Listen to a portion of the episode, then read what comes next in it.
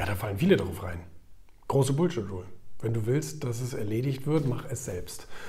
Ähm, besonders drauf reinfallen tun da Selbstständige, ähm, Manager, auch Unternehmer übrigens noch, ähm, obwohl die es natürlich eigentlich besser wissen müssen.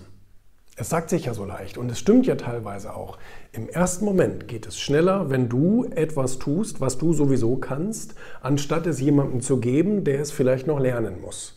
Äh, das Problem, was dabei entsteht, ist natürlich das Hamsterrad, aus dem du nicht mehr rauskommst. Weil je mehr du tust, je mehr Dinge von dir abhängig sind, je weniger kannst du abgeben und delegieren und ähm, je weniger kannst du dich natürlich um die Dinge kümmern, die vielleicht eigentlich gerade anstehen.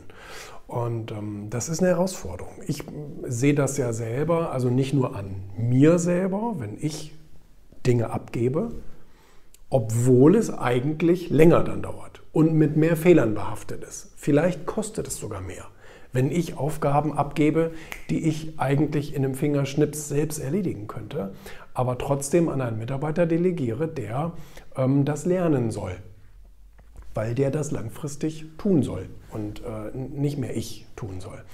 Und ähm, wie gesagt, in der Kurzfristigkeit ist das erstmal ein Nachteil, aber in der Langfristigkeit natürlich ein riesengroßer Vorteil, weil ich mich dann um Dinge kümmern kann, die gerade anstehen und wo man vielleicht wirklich einfach mich, äh, mich braucht.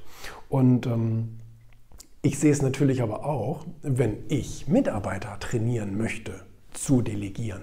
Das wird auch immer. Das ist eine ganz, ganz interessante Beobachtung, wenn man irgendwann natürlich in der Position ist, nicht nur selber jetzt die Aufgaben nach unten zu delegieren, sondern wenn man auch vielleicht seinem Abteilungsleiter oder wem auch immer sagt, delegier das mal bitte an den nächsten. Und dann hier, mm, ja, aber das ist doch schnell gemacht, wenn ich das mal eben mache. Ja, dann kann es der andere aber ja nicht. Ja, mm.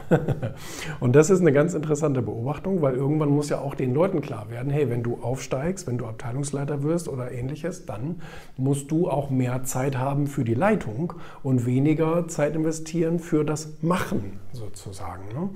Und ähm, das ist ein ganz interessantes Ding. Aber dieses, das, das ist ein Trick, auf den wir gut reinfallen oder eine Falle, auf die wir gut reinfallen.